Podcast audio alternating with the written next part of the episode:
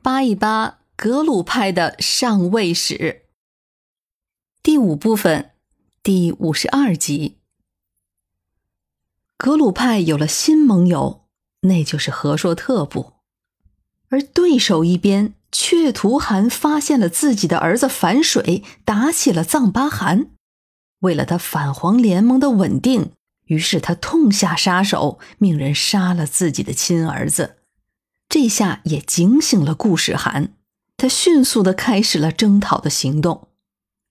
一六三六年，顾世汗率领一万多名军队，自伊犁、塔城，趁着冬季期间大河和沼泽这些水面结冰的时机，顺利越过这些天险，到达了甘肃的布伦格尔。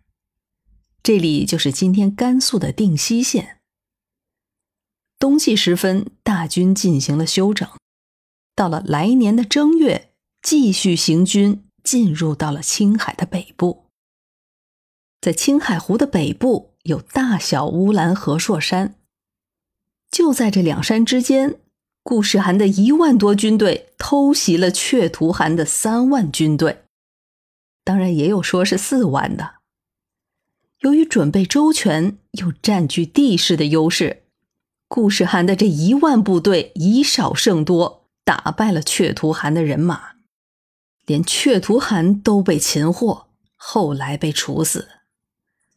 这场战争双方死亡惨重，鲜血染红了大小乌兰和硕山岗，这就是历史上著名的血山之战。血山之战对于顾世汗来说，它的重要性不言而喻。一方面，青海地区作为天然的优良牧场，和硕特在此处繁衍生息，这样可以消除与卫拉特其他部落，特别是和准噶尔部之间的矛盾纷争。另一方面，将此处作为根据地，就可以打造成继续入藏的后方基地。此役之后，却图汗的权势化为云烟，顾世汗的军队取而代之，这就使得藏内各派势力对比的天平再一次倒向了格鲁派。血山之战后，顾世涵再次来到拉萨。对于这次到访，有的史料中说他是秘密潜入拉萨，不过也有史料说他是带了千人左右的队伍。可能是为了安全起见，并没有那么大张旗鼓。但是五世达赖在大昭寺为他举行了盛大的法会，那这么看也不会有什么秘密了。这次会面，双方肯定是商讨了对付剩下的白利土司和藏巴汗的策略。之后，顾世涵的操作完全是有章有法。除了继续巩固双方的联盟关系之外，顾世韩还劝说五世达赖向大清朝纳降称臣。要知道，两年之前后金已经改国号为大清了。五世达赖应该是认可了这一策略。可能有些听众们会有疑问：作为反黄联盟的始作俑者，那藏巴汗此时在做什么呢？却图汗被灭，顾世汗都到了拉萨，他竟然一点动静都没有。还别说，他还真是一点动静都没有，这就很诡异了。如果说顾世汗进藏还有些偷偷摸摸，这大概也是说他再次潜入拉萨的理由。可是却图汗的全军覆没，也没有让藏巴汗有所动作。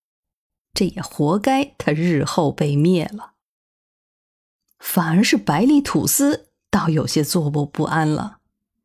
他联系了藏巴汗，约定说到一六四零年去攻打拉萨的三大寺，以重创格鲁派。